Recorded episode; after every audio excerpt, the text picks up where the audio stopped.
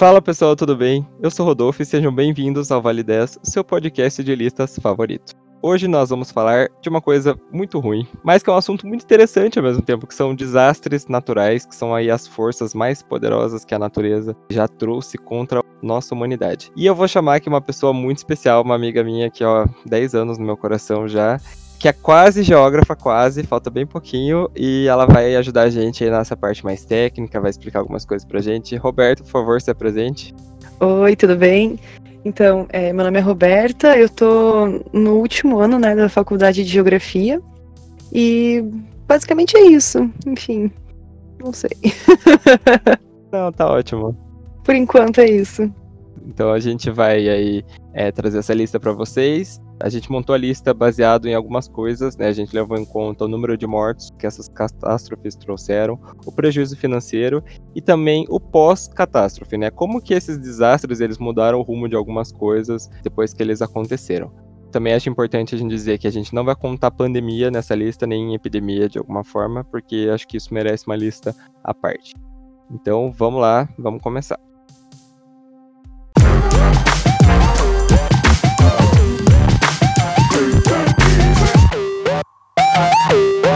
Em décimo lugar, nós vamos falar da erupção do vulcão Krakatoa lá na Indonésia. Esse evento aconteceu lá no ano de 1883. O Krakatoa, ele era um vulcão assim enorme, gigantesco, e ele já estava dando sinal que ele iria entrar em erupção desde maio daquele ano. Só que ele só foi entrar definitivamente em erupção no dia 26 de agosto de 1883. Roberto, você quer aproveitar e explicar aí pra galera como que um vulcão entra em erupção? Como muitos desses eventos eles têm relação com as placas tectônicas, eu vou explicar rapidinho, né, por que que acontece esse tipo de evento, tá bom? Primeira coisa que a gente tem que ter em mente é essa relação no tempo geológico, né? A gente vive num tempo humano, né? E esse tempo ele é muito diferente do tempo geológico. Quando a gente fala de desastres, eventos e mudanças no planeta como um todo, a gente fala em milhares de anos para as coisas acontecerem, para esses eventos, né, acontecerem. Vamos começar lá com o conceito básico, então, né? O que, que são as tais as placas tectônicas? Essas placas tectônicas que nós vivemos em cima delas, elas são blocos semirrígidos que formam a crosta terrestre. Essas placas tectônicas, elas basicamente são né, divididas em duas camadas. A gente tem a litosfera, que é essa camada mais rígida, mais dura, que está nessa parte mais superficial, que é onde a gente habita aqui mesmo.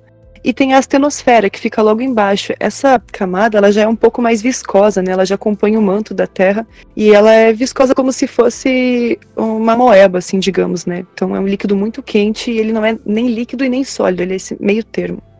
Então, as placas tectônicas elas ficam meio que boiando nessa astenosfera. Né? E por conta né, de outras coisas, como por exemplo a corrente de convecções, que é esse movimento que o magma faz dentro do núcleo da Terra, né, ele vai se mexendo por conta das mudanças de pressão e temperatura, essas placas vão se movimentando aqui na superfície. E assim, é, a gente tem dois tipos de placas, tá? A gente tem as placas oceânicas e as placas continentais. As placas oceânicas elas são mais densas, elas ficam no fundo e elas né, são recobertas por todos os mares que a gente tem no planeta. E as placas continentais são essas placas que estão acima do nível do mar, que é onde a gente habita. Então é importante ter esses conhecimentos básicos agora que a gente está falando, porque eles vão ajudar a gente a entender vários desastres que acontecem que vão ser citados aqui. No total, a gente tem 52 placas, então são 14 placas principais, que são essas maiores, como a sul-americana, uma placa africana, por exemplo, e nós temos outras 38 placas que são bem pequenininhas e vão preenchendo esses espaços até formar toda a nossa superfície terrestre. Então tá, vamos falar então um pouquinho mais agora de vulcões, né? Quando a gente fala de vulcões, o que, que são vulcões? Né? Vulcões, basicamente, eles são aberturas na superfície que são capazes de expelir o magma e também gases que estão dentro da crosta terrestre. Então, assim, esses vulcões, eles geralmente acontecem nas zonas de contato entre essas placas tectônicas. E voltando um pouquinho nesse assunto de placas tectônicas, existem três tipos de placa, tá? A primeira são as convergentes, que são essas placas que se chocam umas com as outras. Então, nessas regiões, geralmente a gente vai ter terremotos, que a gente vai falar um pouquinho mais para frente de forma mais explicada, vulcões, né? Porque essas placas estão se chocando, uma indo de frente com a outra. Um exemplo disso é a placa sul-americana mesmo e a placa de Nazca. O choque entre essas duas placas, elas formaram, por exemplo, a Cordilheira dos Andes. Por conta do choque delas, você teve um surgimento de matéria, então, opa, levantou uma cadeia de montanha gigante. E como eu falei, esse processo não acontece de um dia para o outro, né? São milhares de anos até se formar. Outro tipo de movimento de placas tectônicas são as placas divergentes, então são quando essas placas estão se distanciando uma das outras. Isso acontece, por exemplo, na placa sul-americana e na placa africana. Essas duas placas elas se distanciam mais ou menos um centímetro por ano, então assim é bem pouquinho. A gente não percebe essa diferença numa vida humana mas ao longo do tempo, né, a gente vai ver que vai aumentando o distanciamento entre essas duas placas. E lá embaixo, como essas placas estão se distanciando, a gente tem liberação de magma, então você tem uma erupção constante ali embaixo acontecendo, que vai formar a tal da dorsal mesoatlântica. Quem tem Google Earth pode dar uma olhadinha que você vê lá o desenho bem bonito da dorsal mesoatlântica, que é uma cadeia de montanhas lá embaixo, né, na divisão entre as duas placas. E por fim, a gente tem também o um movimento de placas transformantes, que é esse movimento que as placas elas não estão nem se distanciando, nem se aproximando, elas estão uma passando passando pelo lado da outra, assim, sabe? Elas estão deslizando uma do lado da outra. Então elas estão meio que se esfregandinho, assim. A gente fala que é uma zona de cisalhamento isso. Isso acontece lá na falha de San Andreas, que a gente vai tratar aqui um pouquinho mais para frente também, que é a placa do Pacífico e a placa norte-americana que estão deslizando uma do lado da outra, né? Então isso vai fazendo uma rachadura e vai causando tremores também. No caso de vulcões, eles vão acontecer né, por conta das áreas de convergência ou de divergência, mas principalmente nas áreas de convergência. É por isso que a gente tem, por exemplo, o Anel de Fogo do Pacífico, né, onde você tem 60% dos vulcões do mundo. Maravilhosa explicação, sério, maravilhosa. E o vulcão, né, como eu falei, entrou em erupção lá no dia 26 de agosto. A explosão foi tão forte, foi tão alta, que ela foi escutada a 5 mil quilômetros de distância, nas Ilhas Maurício. É como se um barulho que acontecesse no Rio de Janeiro fosse ouvido lá na África. É, diz que esse é o maior barulho que já foi feito, né, no planeta. Exatamente. Os relatos dizem, inclusive, que quem estava próximo, simplesmente o tímpano estourou de tão alto que foi. Pra vocês terem uma ideia da força, né, da explosão, a força foi de 200 megatons, mais de 10 mil vezes a força que foi lançada da bomba de Hiroshima. E ela lançou rochas e cinzas a 80 quilômetros de altura. 80 quilômetros de altura. Caramba. Vocês terem uma ideia, né? As cinzas do vulcão chegou na Europa, chegou na América, inclusive nos dias após a erupção, tem vários relatos do céu, o pôr do sol com uma cor muito diferente, muito viva. É, em Londres, em Paris, no, nos próprios Estados Unidos. Eu vou até deixar nos links no final para vocês verem. Tem vários quadros que os pintores pintaram desses pôr do sol, porque eles falaram que nunca tinha visto um pôr do sol tão bonito, mas a verdade é que, né, infelizmente, para isso acontecer, teve uma mega explosão. Mas isso é bem interessante, né? Porque na verdade isso não acontece só quando tem um evento desse tamanho, dessa dimensão, como à toa. Por exemplo, aqui mesmo, né? A gente está passando no Paraná por um período de estiagem e muita gente postou foto nas redes sociais de, nossa, pores do sol assim, um mais lindo que o outro, né? Porque o pôr do sol fica tão bonito, tão laranja, assim, rosado, né? Tão viva a cor justamente porque você tem muita fuligem em suspensão no ar, então isso faz com que os raios de sol eles vão refletindo de tal forma que fique com muito mais brilho, desse aspecto mais laranjado quando a gente olha para o horizonte, né? Então isso também acontece numa versão mini, digamos, no nosso dia a dia. Nossa, muito interessante. Realmente não, não, imaginava que isso teria acontecendo com a gente agora. E com a explosão do Krakatoa, a explosão foi tão forte que a ilha onde ele ficava, que na verdade não era uma ilha, era todo o vulcão em sua totalidade, ela acabou se implodindo. Né? Ela acabou entrando meio que para dentro de si e isso causou um enorme derramamento de detritos, né, do, que seria o próprio vulcão dentro da água. Foram 10 quilômetros cúbicos de detritos que entraram no mar, e isso gerou tsunamis gigantescas de mais de 41 metros. E esses tsunamis eles destruíram mais de 100 vilas e assentamentos ao longo ali da Indonésia. E uma outra coisa que aconteceu antes disso foi o que a gente chama de fluxo piroclástico. Seria tipo o conjunto das cinzas com os gases quentes que vão queimando tudo ali à distância. Isso também causou a morte de pessoas antes do próprio tsunami. Para vocês terem uma ideia do número de mortes, ele chegou a 36 mil, contando com a explosão do vulcão, o fluxo piroclástico e os tsunamis. Caramba. E os efeitos da cinza na atmosfera Pra vocês terem uma ideia, derrubaram a temperatura média do planeta, causaram muitas chuvas em alguns lugares, como por exemplo nos Estados Unidos, e já é consenso entre os cientistas que o planeta todo demorou cinco anos para se normalizar depois desse desastre. O que aconteceu, né? Os efeitos dessa erupção fez com que a fuligem fosse levada para alguns lugares do globo, né? E causasse isso que falou, né? De deixar muitas regiões com chuva ou deixar o céu escuro por algum tempo, por um período muito grande de tempo, né? E isso fez com que os cientistas começassem a estudar as correntes de ar pelo mundo, porque daí eles começaram a perceber por que, a fuligem foi para tal lugar e não foi para o outro, por que, que foi dessa forma, nessa velocidade. Então, isso ajudou muito a ciência, né? Infelizmente, um, um evento desse que foi muito trágico né, para quem morava nas regiões próximas a ele, mas ele acabou ajudando muito a ciência, porque a gente pôde descobrir várias coisas com relação à climatologia a partir disso. Inclusive, o nascimento da própria vulcanologia, que é o estudo dos vulcões, ela vem, né, por causa do estudo do Krakatoa. Algum tempo antes da erupção do vulcão, eles haviam colocado cabos de telégrafo que conectavam a Indonésia com o resto do mundo. Então, depois que o evento ocorreu, ele rapidamente já foi mandado como informação para o resto do globo. Então, ele foi o primeiro evento que foi documentado de forma global. E você tinha falado do negócio das cinzas, né, dos vulcões, eu até lembrei. Você lembra que uns anos atrás um vulcão entrou em erupção aqui na América do Sul, que as cinzas chegaram aqui no Paraná? Caramba, nossa, eu não lembro disso, vou até dar uma olhada aqui. Eu lembro que na casa da minha tia ela até tirou foto das cinzas, chegaram lá mesmo. Eu lembro das queimadas da Amazônia, só que chegaram em São Paulo e aqui no Paraná teve algumas cidades que foram atingidas com aquela escuridão no meio da tarde, assim, mas essa aí do Paraná não lembro. É, não lembro qual vulcão, mas eu lembro que aconteceu uns anos atrás, 2010, 2011, por aí. E aí, depois de toda essa desgraça que aconteceu do Krakatoa, ele ainda deixou um filho, digamos assim. um filho.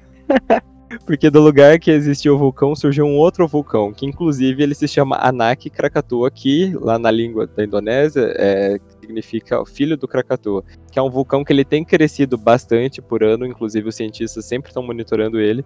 Em 2018, aconteceu uma erupção que fez colapsar uma parte da ilha onde o vulcão fica, de dentro da água, isso acabou gerando um tsunami que matou 430 pessoas. E esse ano, em 2020, lá no comecinho do ano, ele entrou em erupção de novo. E essa erupção foi escutada a 150 km de distância, lá em Jakarta, que é a capital da Indonésia. É realmente uma coisa que os cientistas estão sempre né, monitorando. Pô, acontecer de novo, de novo, como foi o Krakatoa, eu acho difícil, né? Mas um vulcão entrando em erupção é sempre perigoso, né? Sim.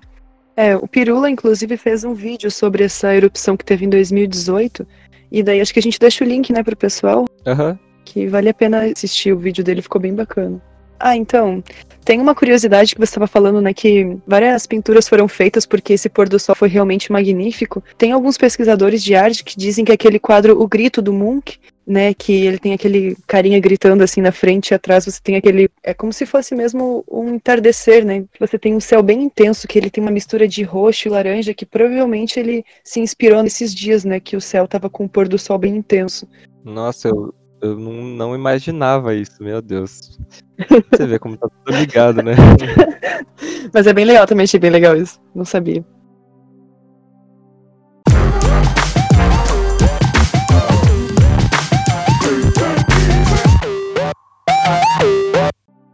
E no lugar, nós vamos falar da temporada de tornados de 2011 que afetou os Estados Unidos. Você já deve ter se reparado aí assistindo o jornal que sempre, sempre, sempre nos Estados Unidos tem notícias de tornados que devastam cidades inteiras, que matam muitas pessoas, né? E por que que isso acontece? Porque nos Estados Unidos existe um lugar que se chama Corredor dos Tornados, que é o lugar onde mais acontece esse tipo de fenômeno no mundo inteiro. E esse corredor, ele é muito, muito, muito grande, gente. Vocês não têm ideia.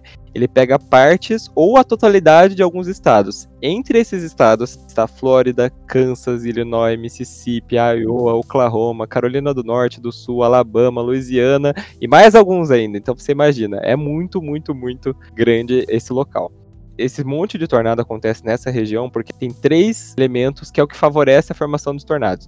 Ela é uma região muito plana, muito plana, tanto que ali no centro dos Estados Unidos realmente é praticamente tudo agrícola, porque é, é muito fácil para eles plantarem ali. Também tem os ventos quentes que eles vêm do Golfo do México. Esses ventos eles são quentes e úmidos e tem os ventos frios e secos que vêm do sudoeste, da parte de cima do Canadá, e eles se chocam exatamente em cima.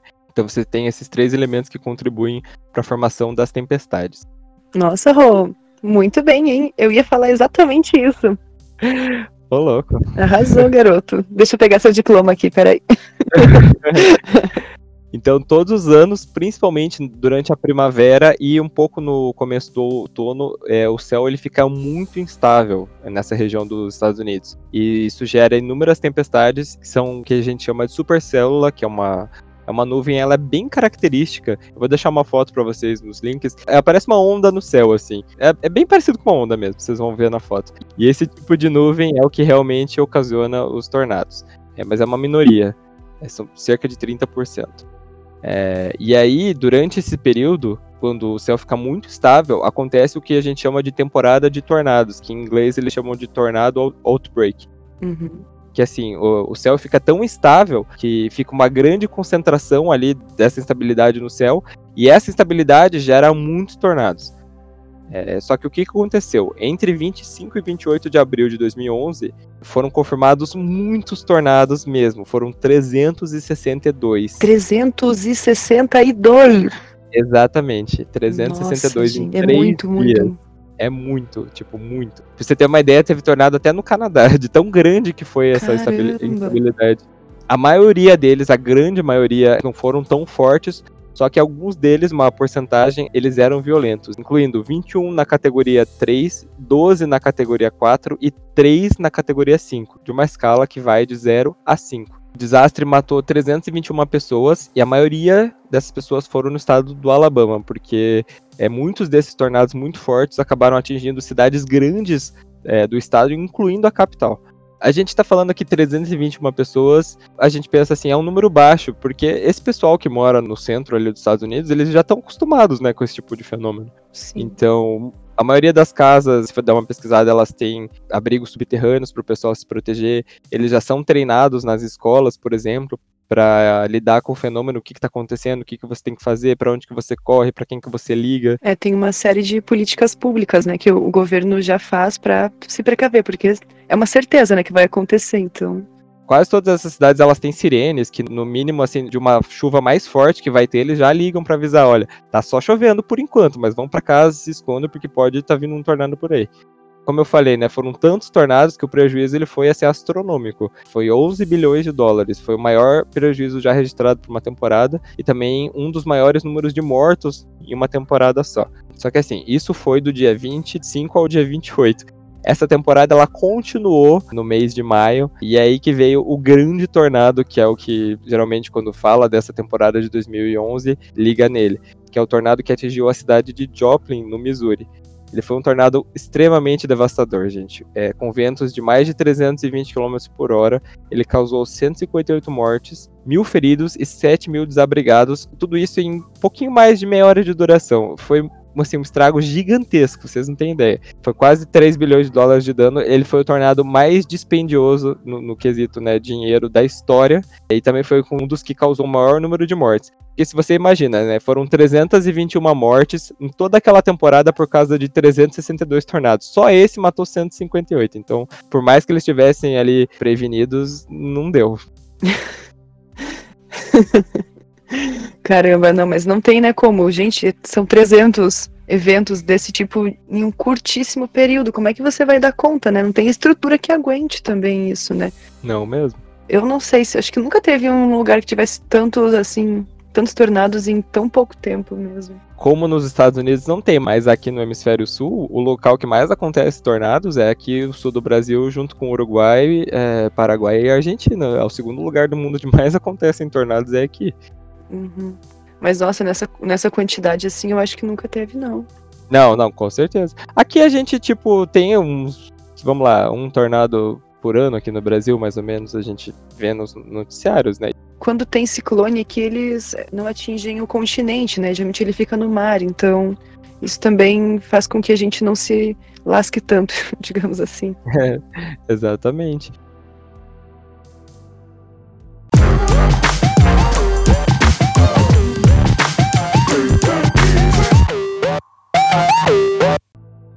Em oitavo lugar, o furacão Katrina. E antes de eu falar sobre o furacão Katrina, a gente acabou de falar de tornado, a gente vai falar de uns outros fenômenos aí que envolvem vento a decorrer da lista. Eu queria pedir para Roberta, Roberta, você explica pra gente a diferença entre tornado, furacão, ciclone e esses outros nomes que a gente escuta por aí? Não, brincadeira.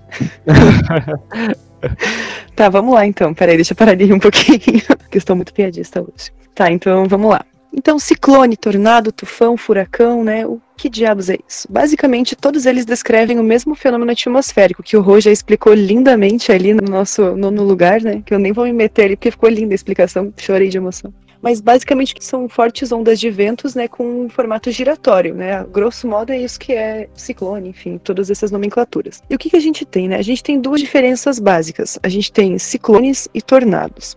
O tufão e o furacão, eles são tipos de ciclones, tá bom? Então vamos começar falando um pouquinho sobre os ciclones. Então os ciclones, eles são, né, essas fortes ondas de ventos em formato giratório, e eles geralmente têm velocidades, né, na faixa ali de 120 km por hora. também outra característica bem importante deles é que eles atingem áreas muito grandes. Eles podem ter dimensões assim que vão de 200 até 400 quilômetros. Então, quando eu falo que é grande, é grande mesmo. Né? O tamanho de quase um estado aí, né? Então eles realmente são muito, muito grandes. E eles podem ser tanto extratropicais quanto tropicais. Os extratropicais, eles geralmente acontecem em latitudes médias, que são dos trópicos para baixo, né? Trópico de, no caso, trópico de Câncer para cima, trópico de Capricórnio para baixo, indo em direção aos polos. E os ciclones tropicais, eles acontecem nessas áreas, né, tropicais mesmo, que seria entre os trópicos de Câncer e o de Capricórnio. Né? Então, passando pelo Equador, toda essa faixa a gente considera como ciclone tropical.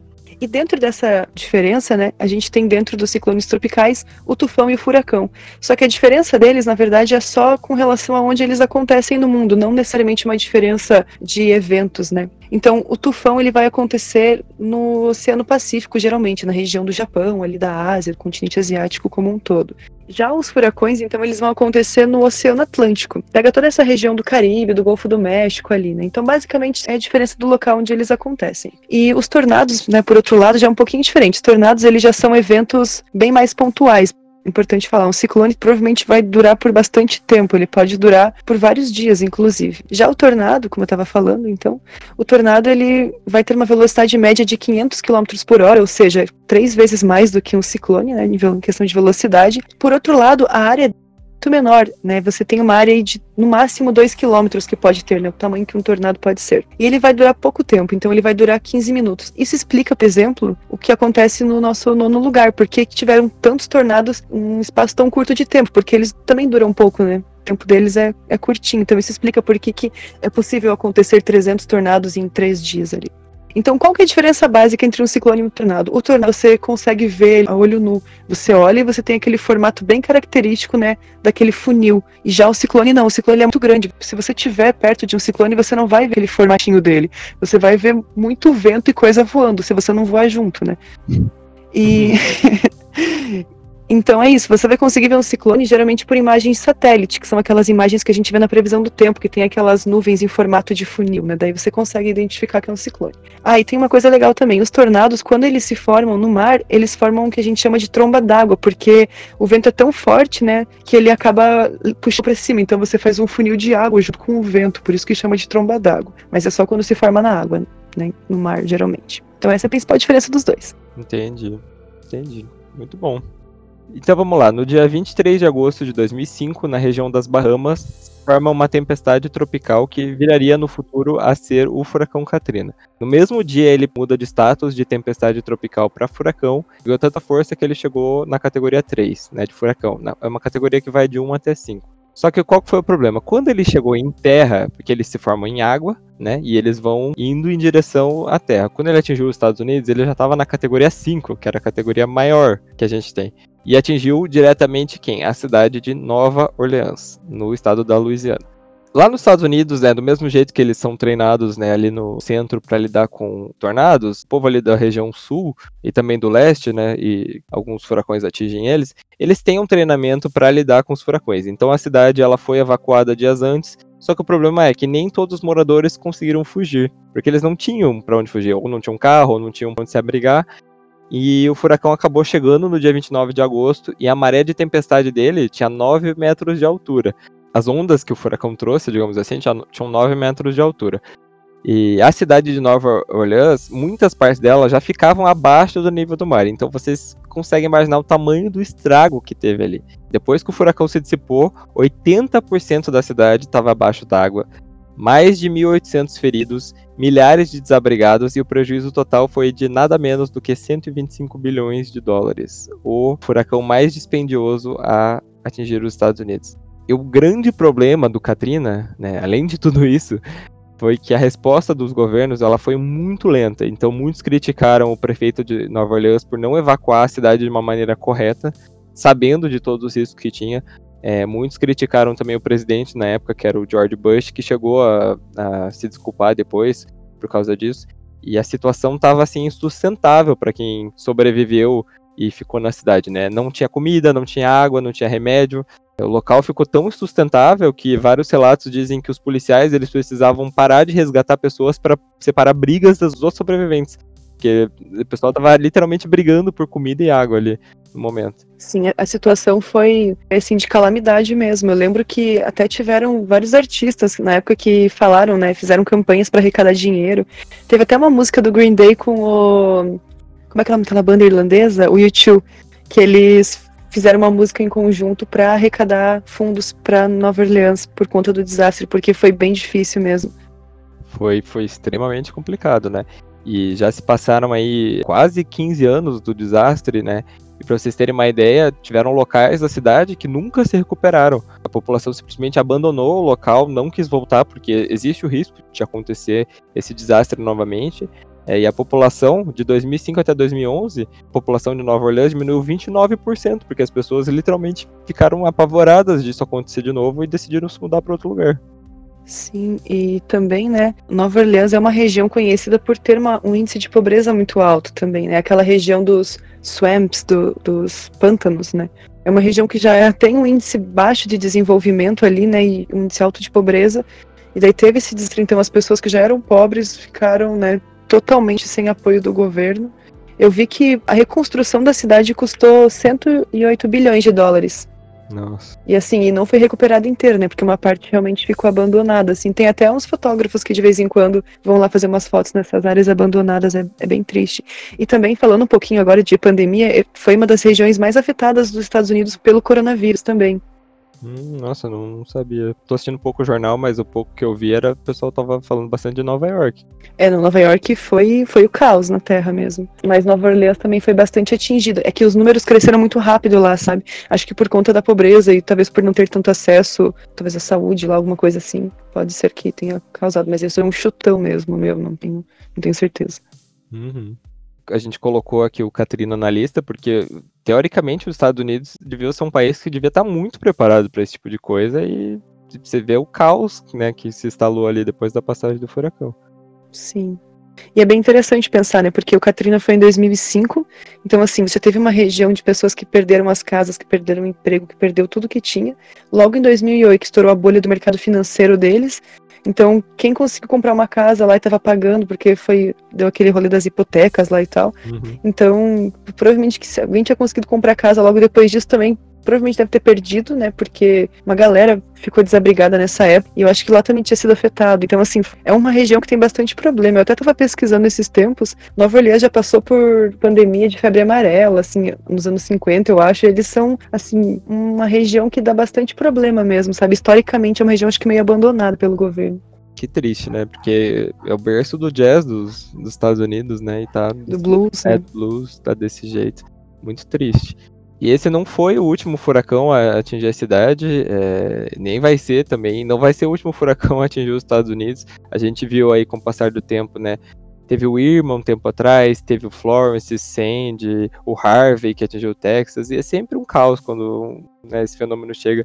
Assim, o furacão é uma coisa que eu acho que a gente deve agradecer assim de pé junto, dizer assim, obrigado, Senhor, por não colocar esse tipo de coisa no Brasil, porque você Sim. imagina o que acontece se um fenômeno desse tipo acerta o nosso litoral. Acabou. É, os países ali do, do Anel de Fogo do Pacífico, né, que também sofrem com essa questão de erupção e terremotos e também ciclones ali, é uma desgraça só aquela região. Mas esses países, eles, por saber que tem, eles se preparam muito, né? Mas assim, a gente aqui não tem estrutura nenhuma, né? Nossos prédios não são reforçados para aguentar terremoto ou qualquer outro tipo de tremor, né, que tenha. Então é bem complicado. Tanto é que aqui, quando foi que deu lá em Santa Catarina, foi em 2004 o, o, é, né? o único furacão do Atlântico Sul, né? O Catarina. Isso, o Catarina foi bem trágico também em Santa Catarina. É, pra quem, pra quem é novinho aí que tá escutando e não lembra ou não conhece, em 2004. Pra quem nasceu em 2004. É, a gente teve o único furacão do Atlântico Sul na, registrado na história, que foi o furacão Catarina, porque ele realmente atingiu ali o estado de Santa Catarina e o norte do Rio Grande do Sul. E foi, como eu falei, né? Ele foi um furacão de baixa categoria, foi categoria 2. É, durou do dia 24 de março ao dia 28. E, assim, gente, foi o caos. O caos, assim, vocês não têm ideia. Foi um prejuízo, assim, gigantesco, quase 500 milhões. Foi, foi pesado, assim. Se outro desses atingir, é, tenho certeza que vai ser a mesma coisa. Uhum. A gente não tem o preparo, né? Não mesmo. É bem isso, a gente tem que agradecer que a gente está numa região. E por que que não dá? Já que estamos falando de geografia, né? Vamos falar por que que não acontece essas coisas aqui no Brasil. Então, né, se vocês forem procurar qualquer qualquer imagem no Google, né, de placas tectônicas, você consegue observar isso. A nossa placa sul-americana, ela é uma placa relativamente tão grande, uma placa mediana, né? Só que o nosso, a gente, né, no Brasil, o país Brasil, né, não o continente sul-americano. O país Brasil está praticamente no meio da placa. Então a gente não sofre nada. Primeiro porque do lado da placa africana a gente está com aquela, a gente tem essa relação de divergência, né, que uma placa está se afastando da outra. Então a gente não tem tremor por esse lado. E por outro lado, que é a placa de Nazca, que meio que pode dar umas batidinhas na nossa placa, que ela tá ali do lado do Chile, né?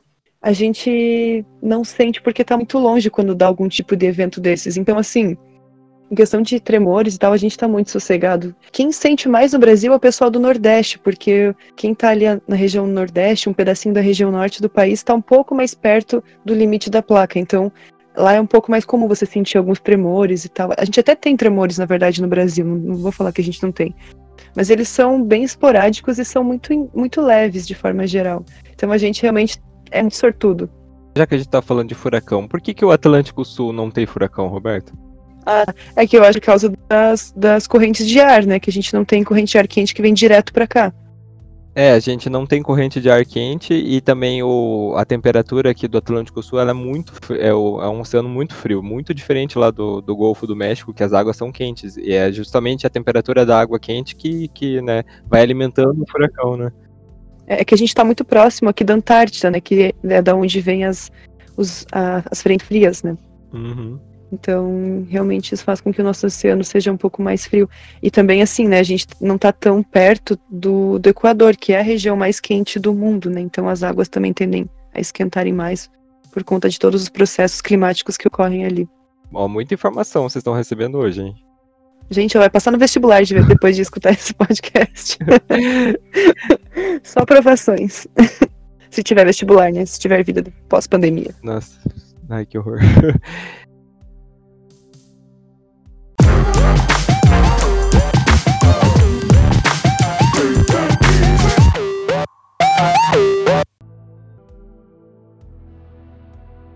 No sétimo lugar, nós vamos falar do terremoto no Haiti, um terremoto que aconteceu no dia 12 de janeiro de 2010 e teve 7 graus de magnitude na escala Richter. É, o Haiti, para quem não sabe, ele é o país mais pobre das Américas. E o epicentro do terremoto foi perto da capital do país, Porto Príncipe. E, meu, assim, é, as situações no país elas já eram insustentáveis esse terremoto ajudou a estragar com tudo o que ele pôde, porque a cidade literalmente desabou, desabou. Inclusive, é, vários é, hospitais, escolas, ou até o palácio presidencial do, do país foi totalmente destruído, gente. E até hoje ele não foi reconstruído também. Exatamente, exatamente. Porque eles, meu, eles não têm dinheiro para isso, né? Isso que é muito triste. Uhum. Entre 220 e 300 mil pessoas morreram, 300 mil feridos mais de um milhão de desabrigados no país. Entre os mortos, a gente tinha uma brasileira, a doutora Zilda Arnes, que era fundadora da Pastoral da Criança. Sim, é, a Zilda Arnes, ela, ela era médica, né? E além de ela ser a fundadora da Pastoral da Criança, que ajudou muito em questão de saúde pública, né, voltado para, para as crianças, tem uma, um dado bem legal sobre ela, né, que ela participou da campanha Sabim né, que era um projeto nacional de vacinação contra a poliomielite. E ela foi uma das grandes precursoras e uma das pessoas mais ativas nesse, nessa campanha. Foi ela, não necessariamente ela, né, mas o grupo de pessoas que ela apoiava, enfim, fazia pesquisas, que conseguiram desenvolver a vacina da poliomielite em gotinhas, que é o que a gente toma, né, quando a gente é criança. Por que, que foi tão importante isso, essa questão da vacina de gotinha, né? Porque foi uma forma que eles encontraram de vacinar mais rápido as crianças, porque nessa época, né, a gente tinha um número muito grande, porque a desigualdade social do país era muito grande, era muito, muito pobre, tinha uma pobreza muito grande no país. Por conta disso, você tinha um número muito grande de casos de poliomielite nas crianças. Então, eles conseguiram fazer essa vacina com gotinha que conseguia vacinar as crianças de uma forma muito mais rápida. Então foi muito bom, porque você conseguiu, num curto tempo, né, vacinar um monte de criança por ela ser de gotinha, que era só lá das gotinhas e a criança já saía pro dia e outra criança. Do que fazer todo aquele processo da vacina, que tem que higienizar, aplicar a vacina, tirar, esperar um pouquinho. Então foi bem revolucionário. Ela é realmente uma, uma heroína, assim, pro nosso país, né? E foi bem, foi bem trágica a morte dela. Essa mulher era muito foda. No dia 20 do mesmo mês, é, houve um novo tremor no Haiti e ele acabou terminando de derrubar os outros prédios que já estavam ali com a sua estrutura abalada, ajudando também a aumentar ainda mais o número de mortes. Cara, a resposta humanitária ela foi muito rápida e muito intensa, né, por causa do desastre. Então, é, os países começaram a doar milhares de dólares para reconstrução, é, enviar médicos, enviar comida, enviar água. É, e eu lembro também que pessoas milionárias aí também doaram vários valores para as pessoas e tudo mais. Inclusive, eu lembro uma história, eu lembro até hoje do meu pai falando que a Alemanha, a Alemanha é o país mais rico da Europa, né? Uhum. É, eles doaram, tipo, um milhão de dólares. A Gisele Bint doou um milhão e meio. Caramba. Sério. Ups. pois é. Foi feita uma fundação, a Fundação Hope for Haiti, né, que seria a esperança para o Haiti. E essa fundação juntou vários músicos, artistas, cantores, bandas e tudo mais. Eles fizeram uma nova versão da música We Are the World, que é aquela música do Michael Jackson bem famosa. Ela teve nos anos 80 para que eles arrecadaram dinheiro para a África. Dessa vez eles arrecadaram dinheiro para realmente a reconstrução do país. Foram arrecadados 50 milhões de dólares em um único dia. E esses pessoal também, cara, eles ajudaram demais. Sim, só a versão da música que ficou meio ruim mesmo, mas é. acho que eles conseguiram arrecadar dinheiro. Mas, né, apesar de todos os esforços, o país ele entrou em colapso, é, porque é, já era um país muito difícil, já era o país mais pobre das Américas, um dos mais pobres do mundo, o DH baixíssimo. Com o terremoto, cara, ajudou a propagar ainda mais a fome, corrupção, a inflação disparou no país. E essas catástrofes, elas sempre trazem muitas doenças. Isso meu, piorou muito, muito, muito a situação do país, gente. Sim. Tanto que ainda ó, já se passou 10 anos do, do terremoto. É, esse ano, né? Fez 10 anos certinho mesmo. Esse ano fez 10 anos e ainda tem gente vivendo em tenda improvisada que eles distribuíram lá quando teve o terremoto, gente. Então vocês imaginam, assim, a situação que realmente o país ficou. É, e além disso, né, além dessa completa devastação do país que a gente observa aí hoje resu o resultado disso, o Haiti também desde essa época passou a viver num processo né, de instabilidade política constante. Então você tem as pessoas que estão no governo, você tem uma represália muito grande, né? Você tem as pessoas que são contra movimentos que são contra as pessoas que estão no governo agora. Então você tem uma instabilidade política muito grande e uma crise total assim do sistema público, né, principalmente público de saúde, que nunca se recuperou depois desse, desse desastre. Só fazer um adendo também. As tropas de paz da ONU foram enviadas para Haiti para ajudar a organizar o país, porque depois do desastre, além das pessoas estarem passando fome e estarem sem atendimento básico, né, atendimento médico e tal, começou a ter um nível muito grande de violência lá por conta dessas brigas do, né, contra o governo, desses grupos que eram contra o governo. E então é legal também falar que essas tropas da paz da ONU elas tiveram elas foram comandadas por brasileiros, foi o Brasil que comandou essa missão. Então, quando você vê um militar de boina azul, quer dizer que esse militar foi fazer alguma ação humanitária em outro país, e que provavelmente foi o Haiti. E que também tem muitos é, generais dessa, dessa época que foram para Haiti, eles ficaram até 2017 lá e não conseguiram resolver o problema, também é importante falar isso. E muitos generais desses que foram, eles acabaram assumindo alguns cargos no governo atual do nosso país. Então é interessante pensar, né, como que uma coisa vai refletir na outra também e tal. E os caras trabalharam lá, agora estão no governo aqui, enfim, não tô falando se é bom ou se não é, não tô fazendo juízo de valor. Tô só fazendo uma constatação mesmo. Exato. Eu tô, eu tô fazendo juízo, eu tô dizendo que não é, mas tudo bem. e vai tomar no cu. é tipo isso. Get Out, Pocketnaro.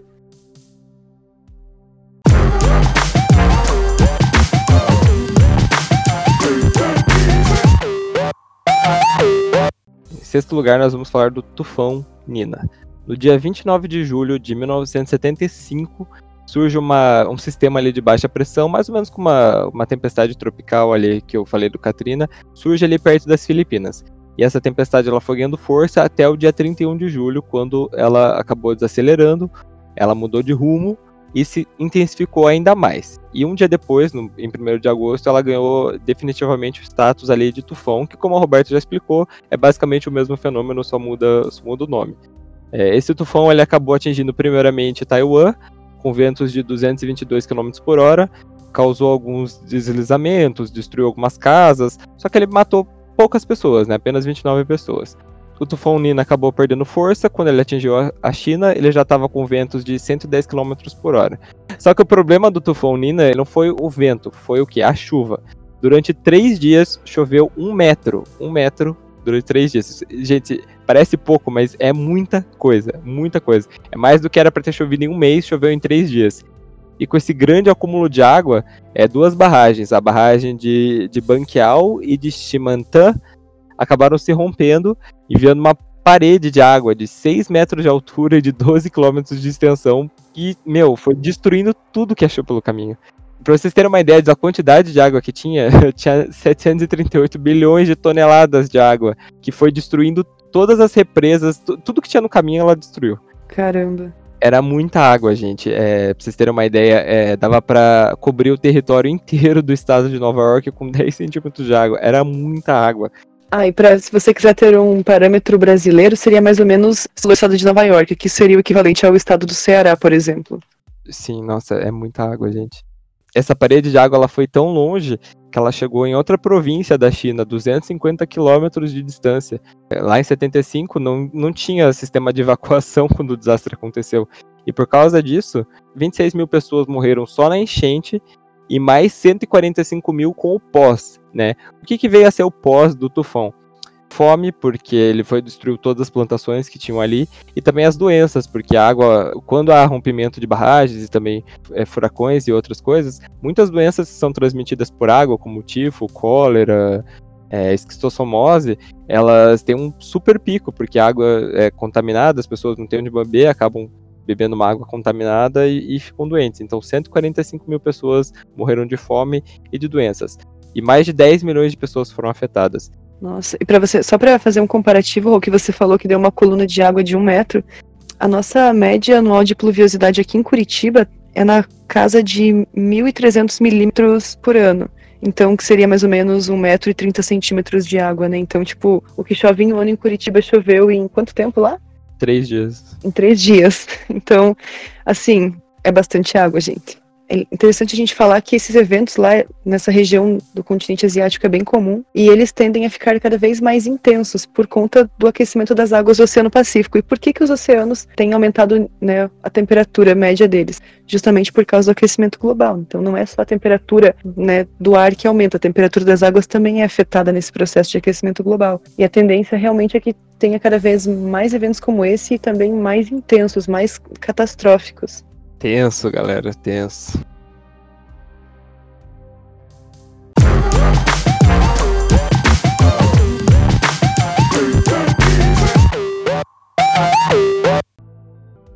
No quinto lugar, a gente vai falar sobre o terremoto em São Francisco. Em 1906, é, São Francisco era a maior cidade que tinha é, lá no oeste americano. E no dia 18 de abril, foi perto das 5 da manhã, um terremoto de 7,8 pontos né, na escala Richter atingiu a cidade. Cara, ele durou menos de 30 segundos, mas ele destruiu a cidade de forma completa. Além de destruir os prédios, ele acabou rompendo linhas de gás natural que tinham e também cabos de energia. Acabou gerando incêndios enormes, enormes que consumiram a cidade durante três dias. Três dias depois, quando o fogo ele se extinguiu sozinho, é, 80% da cidade estava destruída, 3 mil mortes e 225 mil desabrigados. É, eu sei que a gente já falou aí é, para baixo em outros lugares sobre desastres que tiveram muito mais mortes do que 3 mil, mas por que, que esse desastre é tão importante? Porque até o terremoto de São Francisco é, não tinha estudo sobre tectonismo, geologia e sobre a origem dos terremotos. Tanto que eles achavam que. Eles sabiam da existência da, da falha de San Andreas, que a gente vai falar um pouquinho daqui a pouco. Só que eles acharam que a falha apareceu depois do terremoto. E na verdade foi o contrário. Foi a falha que acabou gerando o terremoto. Para quem não sabe, a falha de San Andreas é uma rachadura que tem mais de mil quilômetros. Como a Roberta falou, elas são placas que elas estão meio que deslizando uma na outra, né? uma do lado da outra. É como se fosse um momento de ralador, sabe? Que você fica fazendo assim, pra cima pra baixo no ralador. É meio que isso que essas placas fazem uma com a outra, sabe? Uhum. Foi a partir daí que surgiu os grandes estudos sobre tectonismo, sobre terremotos. Eles conseguiram se preparar melhor para outras catástrofes parecidas. E aí a falha de San Andreas, ela gera um grande debate até hoje. Por quê? porque eles estão esperando um outro terremoto tão forte quanto o que aconteceu em São Francisco lá em 1906 até hoje. E para quem não sabe, o oeste dos Estados Unidos, ele é muito habitado. Tem cidades que passam assim dos milhões de habitantes. Então a gente tem ali São Francisco, San Diego, Los Angeles, que inclusive é a segunda maior cidade do, dos Estados Unidos.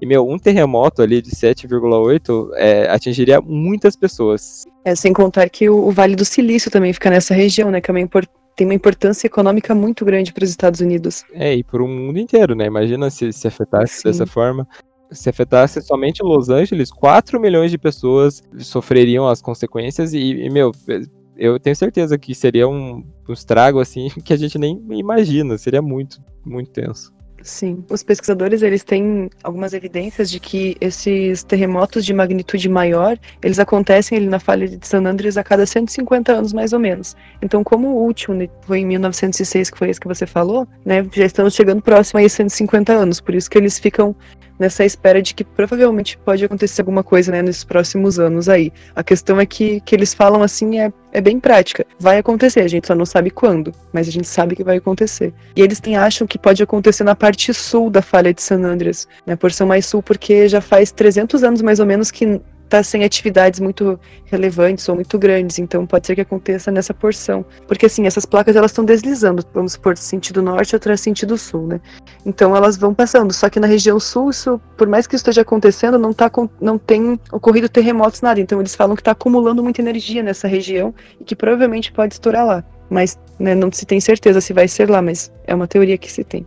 É, mas uh, não importa onde seja, né? Com certeza vai ser muito horrível, muito horrível. É, a previsão é de 3 mil a 18 mil mortes, dependendo de onde acontecer e de como for, né? É uma situação bem complicada. Os Estados Unidos, eles têm vários problemas, né, com desastres naturais. Por todos os lados, assim. É na corredor de furacão, de tornado, quer dizer, é choque com placa que dá terremoto, é zona de cisalhamento. Nossa, é um desastre total, assim, geologicamente falando.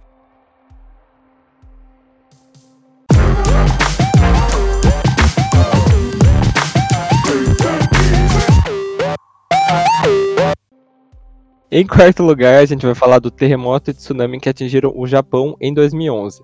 Bom, o Japão, é, para quem não sabe, ele é um país que ele está muito acostumado com terremotos, porque ele está localizado em cima de quatro placas tectônicas. Não só isso, né? Além de estar ali nessa região que quatro placas se juntam, inclusive ele está em cima de três ali, você ainda tem, né, essas placas estão todas elas meio que fazendo um movimento de convergência, então tá uma se chocando contra a outra o tempo inteiro. É, então, tipo, acontecem muitos terremotos por ano, tanto que os, os, menores, assim, eu já cheguei a ver algumas entrevistas, inclusive a minha tia mora no Japão, ela diz que os terremotos que são pequenos, assim, o pessoal nem comenta. Fala assim, ah, tremeu aqui agora, beleza, beleza, mas não, não fez nada demais. A gente tem até um colega nosso que morou no Japão um tempo, né, e daí ele também, os primeiros terremotos que ele passou por lá, ele ficou apavoradíssimo, e depois que ele tava uns 4, 5 anos morando lá, ele já tava tipo, ah, ok, mais um dia com terremoto. Nem se importando mais. Exato. Então ele é um país muito preparado para lidar com os terremotos. Então a maioria dos prédios tem arquiteturas anti-terremotos, o pessoal é muito é, treinado já uh, ao que fazer em caso de, de terremoto, eles sabem é, como se proteger, para onde ir, se for um grande terremoto, né, o que, que eles têm que fazer no pós. Então os japoneses eles são bem educados nesse sentido. Só que o que, que aconteceu? Às 2h46 da tarde, no Japão, um terremoto de 9.1 na escala Richter, ele atinge a costa leste do Japão, com epicentro a 130 km do leste da cidade de Sendai, que fica na província de Miyagi. É, e esse terremoto ele foi a 30 km de, de distância. É, só que assim, eles estão, como eu falei, eles estão acostumados a terremotos e tudo mais. Só que esse terremoto, gente, ele foi o terremoto. Ele foi o quarto mais forte que já atingiu o planeta. Ele foi sentido na China, na Rússia e até em Taiwan. Logo após o terremoto, o Japão ele chegou a emitir um alerta de tsunami para toda a região do Pacífico. E eles estavam esperando que realmente viesse um tsunami. Nas regiões ali costeiras tem várias proteções contra esse tipo. Então eles têm barragens, eles têm é, florestas que eles plantam nas regiões das praias para que é, o, mar, o mar adentre e essas árvores meio que parem. Eles, os portos é, têm quebra-mares extremamente profundos para que isso não aconteça. É, e eles estavam esperando ali um risco muito calculado, de ondas de 3 metros. Só que foi muito mais do que isso, muito mais mesmo. Há registros de ondas que chegaram a 40 metros e elas entraram 10 quilômetros adentro da, da costa do Japão o Japão ele foi o país mais atingido, mas essas ondas chegaram em outros lugares, chegaram na Rússia, no Alasca, na Califórnia, na Austrália, no Chile, na Nova Zelândia, na Tasmânia e também no Havaí. E alguns desses lugares registraram ondas de 2 metros de altura. E assim, por mais que eles estivessem preparados para um desastre calculado, é, esse tsunami pegou todo mundo de surpresa. É, foram 16 mil mortos, 6 mil feridos e mais de 2.500 desaparecidos que nunca foram encontrados. É, ele foi o desastre natural mais custoso na história, é, não só do Japão, mas na história do mundo. É, ele custou 360 bilhões de dólares em prejuízos. Caramba. E assim, a gente está falando de um evento que aconteceu em 2011, né? Ou seja, você já tinha tecnologia, né? Já tinha como saber que ia acontecer, e mesmo assim não teve como conter essa força. Exatamente. Eu já vi algumas entrevistas que, é, é por exemplo, essas florestas que eles plantavam para diminuir a força da correnteza é, eram realmente para um risco extremamente calculado. É, como foi muito mais do que eles esperavam, ela, essa floresta ela simplesmente foi dizimada e as toras só pioraram a situação, porque elas é, serviram. Ajudaram a destruir. Ajudaram a né, destruir tava... ainda mais. Nossa, é bem, bem triste mesmo. Exatamente. E assim, é, para piorar ainda mais, como se não pudesse piorar. E não é só isso. É, o terremoto ele atingiu a usina nuclear de Fukushima, que fica ali no leste do Japão, e comprometeu o sistema de refrigeração dos seis reatores da usina, que acabou provocando um superaquecimento.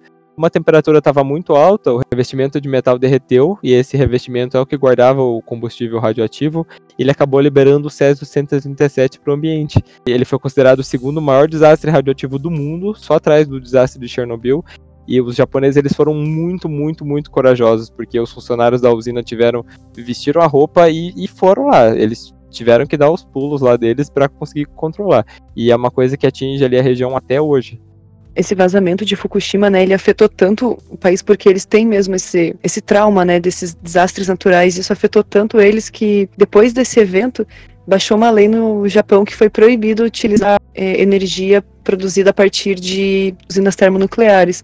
Então, em questão, acho que foi de 14 meses, eles fecharam todas as demais usinas que tinham no país. E isso acabou causando um problema muito grande dentro né, do país mesmo, porque você teve um aumento muito grande do preço da energia elétrica e também do combustível, né? Porque daí as pessoas começaram a usar combustível como forma de energia também, o combustível fóssil no caso, né? Eu tava até dando uma pesquisada sobre isso, que teve vários apagões seguidos e assim, o Japão tá localizado numa região que ela é mais fria. Então muita gente acabou morrendo de frio porque não tinha energia elétrica para aquecer as suas casas. Então foi assim, além dessas mortes que teve por conta do terremoto, você ainda teve mais 1.300 pessoas que morreram por frio ou no processo de evacuação que não conseguiu, né? Enfim, deve ter dado algum tipo de tumulto que prejudicou a saída das pessoas. Então, além disso tudo, você teve outros problemas, né, que foram causados decorrente desse vazamento lá de Fukushima. Posso só fazer um adendo assim que estava vendo que atualmente ainda é discutido isso, né? Tem vários processos judiciais em andamento sobre Fukushima, sobre os procedimentos que foram tomados, se foram certos, não foram certos no processo lá quando aconteceu essa emergência. E assim, a gente ainda tem até hoje coletas de vazamento que está rolando na região lá onde ficava Fukushima, por causa da água que tinha nos tanques lá para poder fazer o processo né, de fusão nuclear. E... Acho que é fissão, amiga. Fissão, é, de fissão nuclear. Então você tem esses vazamentos, eles são armazenados em tanques. Só que o problema é que o lugar onde você armazena esses tanques com água e solo radioativo, eles estão começando a ficar lotados. Então a previsão é que a partir de 2022 não tenha mais onde colocar esses vazamentos, né, que remanescentes, e que o presidente, né, o pessoal lá está pensando em descartar esses dejetos no Oceano Pacífico, porque não tem mais onde colocar. Então, assim, até hoje a gente tem consequências disso, ainda está rolando, né? Tem esse risco da gente né, despejar no mar esse resíduo que sobrou por conta do vazamento que aconteceu lá em Fukushima é realmente uma situação extremamente complicada e eu não sei nem o que falar sobre, sobre enterrar os negócios no mar para acontecer um outro desastre também. Vai que imagina se acontece um outro terremoto, um outro tsunami e desenterra tudo isso aí, como é que fica? Ai, é isso que a gente pensa todo dia, né? Mas é bem complicado mesmo. E esse é o problema, né? A energia nuclear ela é realmente muito eficiente, porque com pouquíssimo material você consegue gerar uma quantidade muito alta de energia, mas tem esse pequeno problema do dejeto, né? Que por mais que relativamente seja pouco dejeto, ele tem um risco de contaminação muito alto, né? E a gente ainda não sabe todos os riscos que a radiação traz, apesar de ter bastante estudo. A longo prazo a gente não sabe ainda muito o que acontece na né, exposição, além de várias doenças, né, como câncer, enfim, que a gente já sabe que pode acontecer. É realmente bem complicado isso, né? O que a gente faz com isso. Não basta ter o terremoto, né? Ter um derramamento de, de, de substância radioativa. Meu Deus. Nossa. Ah, 2020. É só o que falta agora. Socorro! A gente tá falando do, da energia nuclear, mas a gente tem que pensar que, meu, o Japão, assim, eles não têm espaço para construir vários outros tipos de usinas. É, não é nem só espaço, né, mas é também a questão geográfica mesmo, de relevo, né, eles têm um relevo muito montanhoso, então quase nada dá para fazer na montanha, é bem difícil mesmo.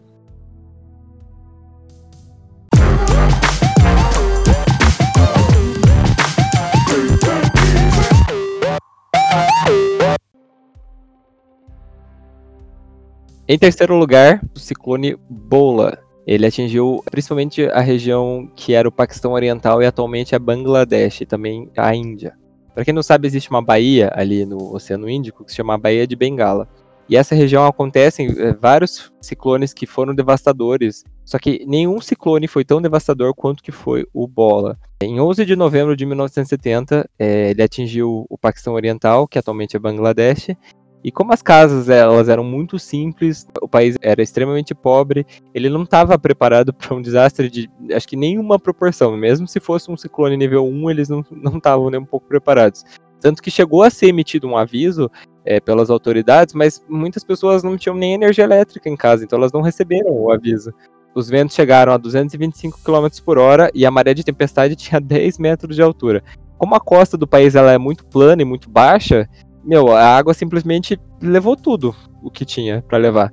O número de mortes não é oficial, mas as estimativas dizem que foram entre 300 mil e 500 mil pessoas. Nossa, é muita gente. É muita gente. Segundo o Departamento Meteorológico de Bangladesh, 10 ciclones tropicais desde 1876 causaram 5 mil mortes ou mais e quatro desses mataram 100 mil pessoas ou mais na região. É, gente, é muita gente morrendo por causa do mesmo fenômeno. Vocês têm ideia disso? É, é, tem uns estudos aí nessa região que dizem que um em cada dez ciclones atingem o nível de superciclone. Então, é pesado, assim, para eles. E após a passagem do ciclone, ainda teve, como a gente já falou no, no caso do Katrina, no caso do Nina, né? Fome, doenças que deixaram a situação ainda pior e que o país demorou cinco anos para se recuperar. E a resposta das autoridades novamente foi devagar. Só que a gente deixou o ciclone bola, além do número de mortes ser tão grande, ele teve uma importância muito grande na história de Bangladesh. Por quê? Como eu falei, é, não existia o país Bangladesh, era o Paquistão Oriental, ele era um país só. Só que depois da passagem do ciclone, é, começaram a haver muitos protestos no local, inclusive uma guerra civil que acabou culminando com o processo de independência de Bangladesh. Então ele realmente foi importante para a história do país. É, teve uma importância geopolítica até, né? Exatamente. Um ano depois, em 1971, é, o ex-Beatle, o George Harrison, ele organizou o Concerto para Bangladesh, que foi um show beneficente que arrecadou fundos para o país para ele poder se recuperar. É, então participaram cantores como Bob Dylan, Eric Clapton e até o Ringo Starr, que também era dos Beatles, né? A venda do álbum e também as vendas dos do shows e tudo mais foi tudo revertido para Bangladesh e eles angariaram 12 milhões de dólares. Na época era, era bastante, né? Sim, nossa, mas imagina nos anos 70 acontecer um evento desses que você tem mortes estimadas em meio milhão de pessoas, né? Claro que tem uma comoção mundial muito grande mesmo, realmente foi uma grande tragédia essa. E a gente falou aí, ciclone bola, furacão Katrina, tufão Nina. A Roberta vai explicar agora pra gente é, de onde que eles arranjam esses nomes. É, então, na verdade, né, a gente tem esses nomes de pessoas que são dados aos, aos ciclones para facilitar a divulgação mesmo, sabe? Para evitar confusão e também fica bem mais fácil na hora de falar do que ficar falando nome técnico. Imagina ah, o ciclone H172NA, sabe? Tipo, não, não tem sentido. Então, essa cultura de se colocar nomes de pessoas nos ciclones começou lá em 1953, com o Centro Nacional de Furacões dos Estados Unidos. Então, eles começaram a dar nomes de pessoas, né? E como é que funciona nessa nomenclatura? Não são só nomes de mulheres, como muita gente pensa. Na verdade, eles são feitos em ordem alfabética nas temporadas de furacão, começando pela letra A, obviamente, né? E daí segue todo o alfabeto. E é sempre variando. Então, a primeira, o primeiro nome é feminino, depois masculino, e assim por diante. Então, é sempre né, o nome de mulher e nome de homem. E por mais que um ciclone ele possa começar no Oceano Atlântico né, e para o Oceano Pacífico ou vice-versa, eles podem ter nomes diferentes dependendo da região que ele passa. Então, você pode ter um nome feminino quando passa pela, pelo Oceano Atlântico, quando chega no Pacífico, ter um nome masculino, né, ou vice-versa, enfim, ou nomes do mesmo gênero, mas com, com nomes diferentes ainda. Então, é legal também saber isso, né? Então, o nome com. Aqui é Katrina, lá, se, se, o ciclone continuasse, ele poderia se chamar outro nome qualquer com a letra C, né? Então, depende de como está funcionando a nomenclatura lá. Porque, né, o número de ciclones nos, nos, lugares são diferentes, a ordem que eles vêm também são diferentes. Mas, enfim. E hoje, né, quem cuida dessa nomenclatura, quem cuida disso é a ONU. Só fazendo um adendo no que você falou, eu não sei como funciona isso no Índico e no, também no Pacífico, mas no Atlântico, quando um furacão ele é muito devastador, é, eles re acabam retirando o nome na lista, porque esses nomes eles vão se repetindo com o passar do tempo. É, tem uma periodicidade, acho que a cada seis anos você pode. Eles são, são zeradas a lista de nomes, sabe? Uma coisa assim. Uhum. E daí, quando um furacão ele é muito forte, eles retiram esse nome para que a gente possa falar dos furacões e que não, não cause confusão. Para ter essa memória histórica, né? Talvez. É, exatamente. É, ano passado não teve nenhum nome, mas em 2018, por exemplo, Flor, é, Florence e Michael foram retirados. Em 2017, o Harvey, Irma, Maria. É, em 2016, o Matthew. Eu já falei de alguns furacões, né? O Katrina, o Sandy. Foram nomes que foram retirados da lista para não ocorrer esse tipo de confusão, né? Eu achava, quando, antes de começar a fazer faculdade, que eram só nomes de mulheres que, que colocavam, não sabia que intercalava. Daí, quando eu comecei a estudar climatologia, eu vi que era assim, fiquei, nossa, que legal. É, é uma coisa bem fora da nossa realidade, né? A gente Sim. realmente não faz a menor ideia. É, a gente, aqui no Brasil não tem, né? Como não tem muito esses eventos, a gente não aprende muito isso na escola, né? Uhum. Exato.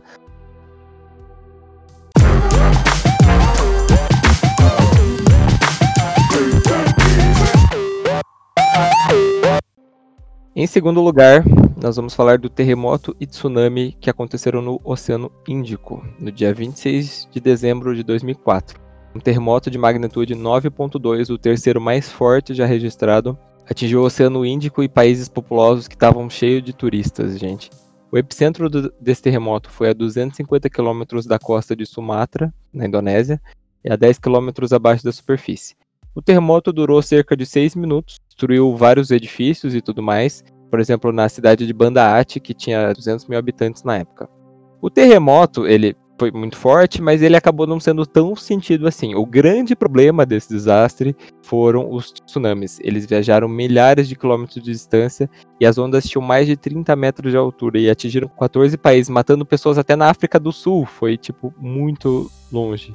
Nossa, foi longe mesmo. Foi. Um alerta ele chegou a ser emitido, só que novamente, da mesma forma que a gente falou no terceiro lugar, muitas das pessoas elas não tinham energia elétrica, não tinham rádio, então elas simplesmente não receberam. Um outro grande problema foi que isso aconteceu na temporada de turismo que tinha no Oceano Índico. Então, resorts, as praias, elas estavam lotadas de pessoas e que não sabiam direito o que estava acontecendo. Então, quando, quando há um tsunami, eu acho que até vou pedir ajuda para o Roberto explicar depois, tem um grande recuo do mar, né? Antes. Aham, uhum, isso.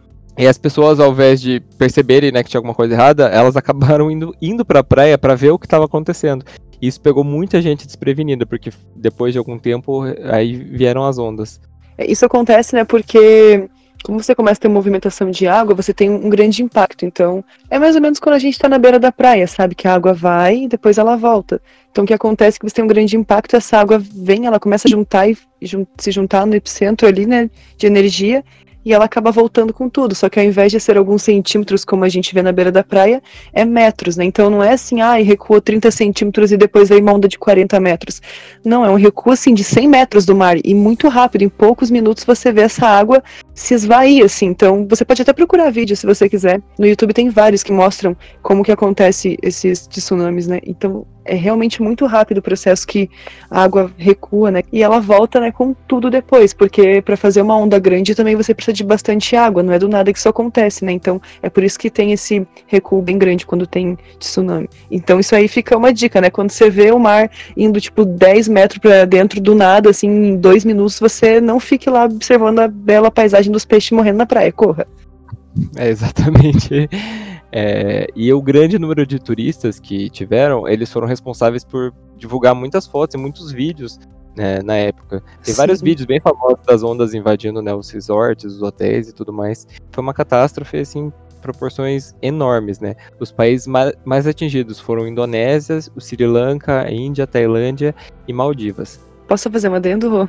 Pode, pode, claro é legal pensar que essa região do mundo, ela é formada por vários países, né, que tem essa condição meio de arquipélago, que é esse conjunto de ilhas mesmo. Então, às vezes o sinal não chega porque não tem energia, porque realmente é uma ilha muito distante da outra, então não tem nem como colocar, né, às vezes não tem energia mesmo por conta da distância, sabe? Não é nem necessariamente pobreza. Então fica realmente difícil você avisar todo mundo, né? Tem essa questão que é bem que é bem importante. E o fato de você ter falado, né, de ter turistas e tal, isso também teve um apelo muito grande na época. Eu lembro assim nos jornais que foi bem, foi bem trágico e realmente eles passavam esses vídeos em alguns jornais assim, era bem, nossa, muito trágico, muito triste. Eu lembro desse desastre bem assim porque eu sempre é, todo, todo é, Natal. Porque novo. você foi uma criança bem informada. É, tem isso. Eu sempre gostei dessa parte de desastres naturais, mas eu lembro que é, eu sempre ia pra praia, né, no final do ano, e a gente tava assistindo televisão e assistia todo mundo junto, e a gente foi bombardeado dessas notícias, né, porque foi um grande desastre que aconteceu em muito tempo, né. E foi em vários lugares, né, também, acho que isso também favoreceu. E foi numa época em que aquela região ali também recebe bastante turista, né? Uma alta temporada. São, as, ah, são os feriados de comemoração de Natal e tal, né? Todo mundo tem, então é alta temporada. Exatamente. Os mortos chegaram a 230 mil, só na Indonésia foram 128 mil. 2 milhões de pessoas perderam suas casas e os danos foram avaliados em 15 bilhões de dólares.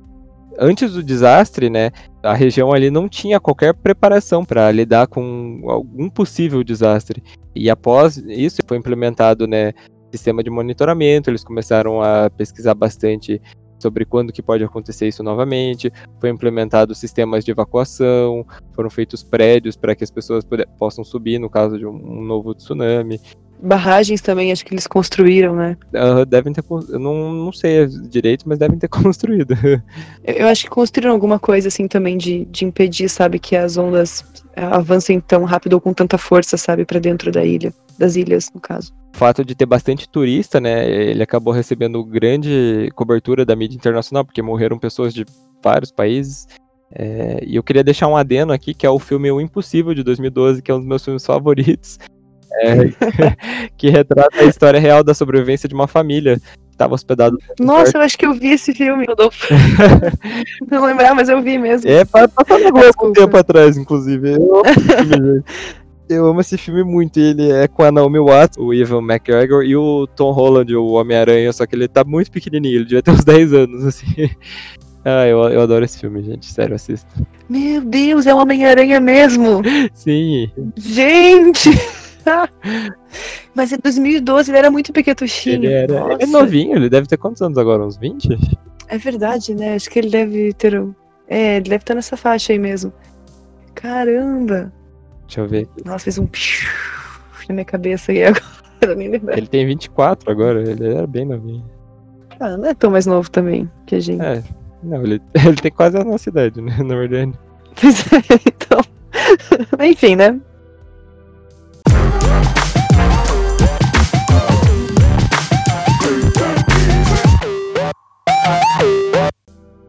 Em primeiro lugar, e provavelmente o desastre é, menos conhecido da nossa lista, porque ele é, também é um dos mais antigos, mas foi as inundações que aconteceram na China Central em 1931. Então, para a gente falar desse desastre, a gente vai ter que fazer um, um pequeno background histórico aqui. Lá em 1931, a China era um país muito pobre, muito pobre, extremamente ruralizado. Ela já estava bem diferente de outros países ali. Nessa época, o Japão e a Coreia já estavam muito mais desenvolvidos do que a própria China. A China já vinha sofrendo com grandes inundações que já tinham matado milhares de pessoas é, com o passar do tempo. Só que em 1931 a coisa ficou muito feia. Por causa do desmatamento excessivo, é, também da construção de várias bacias artificiais, diques, também teve as chuvas intensas e uma grande, grande, grande má gestão hídrica da parte do governo fez a, a, o nível de água aumentar muito nessas bacias artificiais, nesses diques e represas que eles construíram.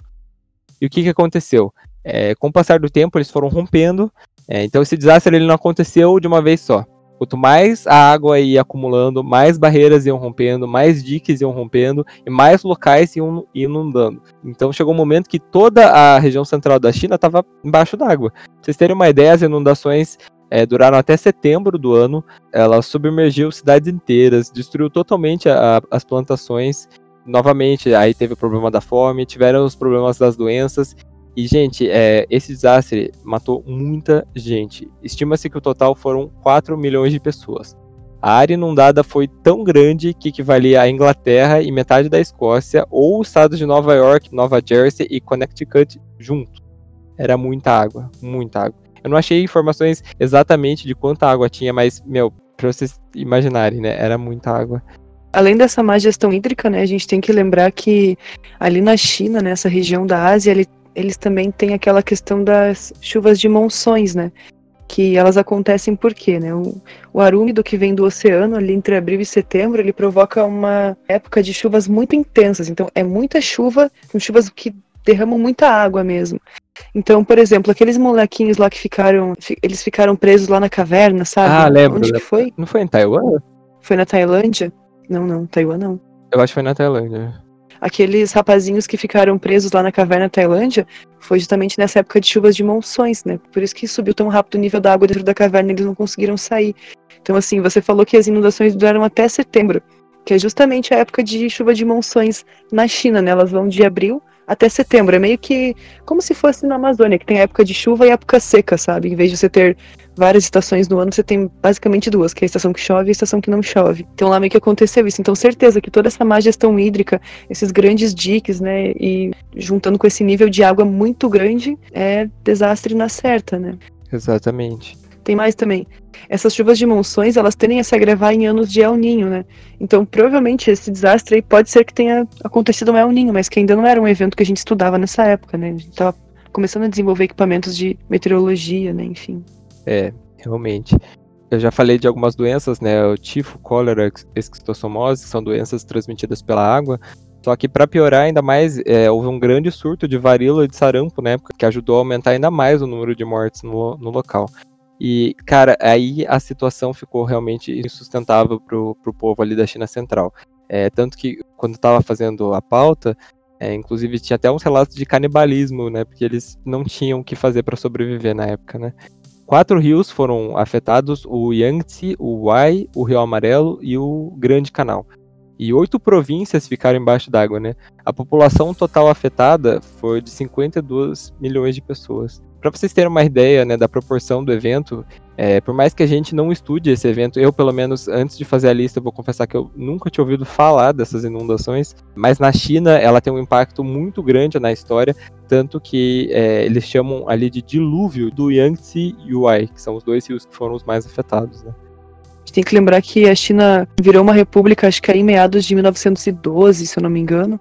Então, assim, ela estava passando por processos políticos internos também que não ajudaram muito, né? Você tem uma república nova, que também tinha militares no poder e tinha essa visão bem agrícola, sabe, do país. Então, realmente, né, você tem aí uma, um monte de estrutura que foi construída e provavelmente não foi muito bem planejado, né? Não foi pensado nessas questões que poderiam vir a ocorrer e, infelizmente, resultou nesse grande grande desastre que você está contando pra gente agora. Exatamente. Essas inundações, na verdade, são comuns até hoje na China, né? Principalmente na região centro-sul, que é essa região um pouco plana mesmo, e mais próxima do litoral, então onde as chuvas de monção chegam mais intensas. Então, isso existe até hoje, né? Só que, claro que hoje você também já tem provavelmente um preparo maior e você também não tem, talvez, essa, essa questão de uma gestão hídrica tão ruim, né? Que é feita. E uma coisa que é, a gente até comentou que os Estados Unidos apareceram várias vezes na nossa lista, mas também tá bem feia, né? Porque teve o tufão Nina, teve essas Sim. inundações. É.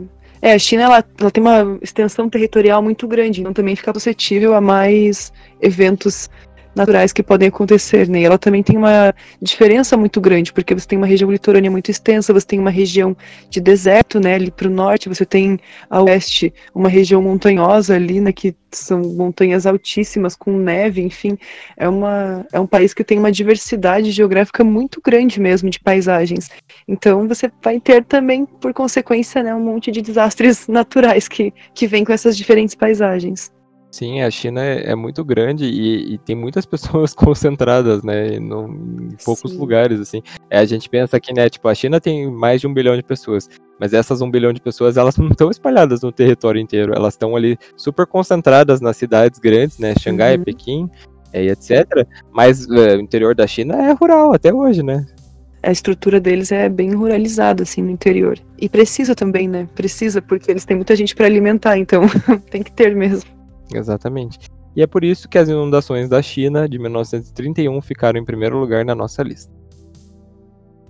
E é isso, pessoal. Espero que vocês tenham gostado da nossa lista de hoje. É, todas as fontes de pesquisa eu vou deixar na descrição. Também vou deixar algumas imagens é, de, dos desastres e tudo mais. Sigam as redes sociais do podcast, por favor. Instagram, Twitter. Também, se vocês puderem apoiar a gente no Apoia-se com apenas 5 reais por mês, é, tô super feliz porque uma pessoa tá apoiando a gente. Sério? Gente, Ai, muito feliz. que legal, palmas. Sim. Bota um barulhinho de palmas. É, é. Uhul! Já tem uma pessoa acreditando no nosso projeto. Vou deixar as minhas redes também. Vou deixar o Instagram da Roberta aqui embaixo. Tem Twitter, amiga? Não, eu sou uma dinossaurinha. É, vou deixar o seu Instagram aqui embaixo, se vocês querem seguir ela lá. Vou abrir o espaço aqui. Você quer falar alguma coisa, Roberto, sobre algum projeto que você participa, alguma coisa assim? Eu quero fazer o meu momento jabá aqui, se você me permitir, amigo. Fique à vontade. Então, gente, eu faço parte de um grupo, né, que nós estudamos cavernas, na verdade é uma ONG, que é o GF Assungui, o Grupo de Estudos Espeleológicos do Paraná. Quem não sabe, né, espeleologia é a ciência que estuda cavernas. Então, se eu quiser deixar linkado nas nossas redes sociais, se vocês quiserem nos acompanhar, a gente fala um pouquinho sobre as cavernas do Paraná, então vocês podem acompanhar nossos estudos, a nossa rotina, né, o que, que faz um espeleólogo. Vocês podem lá acompanhar a gente no Facebook e no Instagram, beleza? Beleza. É, eu quero agradecer a sua, o seu convite. Para mim é um prazer estar com você aqui, porque você é meu amigo, né, de muitos anos aí. E eu fico muito feliz de ver você aí fazendo podcasts. E estamos acompanhando sempre, amigo. É, eu que agradeço a participação. Você trouxe muitas informações muito importantes pra gente hoje. E então é isso, galera. Obrigado por terem ouvido o episódio de hoje. Fiquem bem. Até mais. Tchau, pessoal.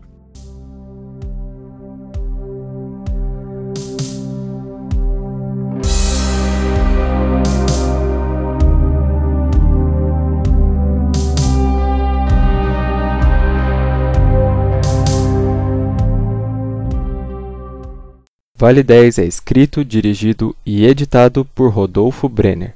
Participou do episódio de hoje, Roberta Trevisan.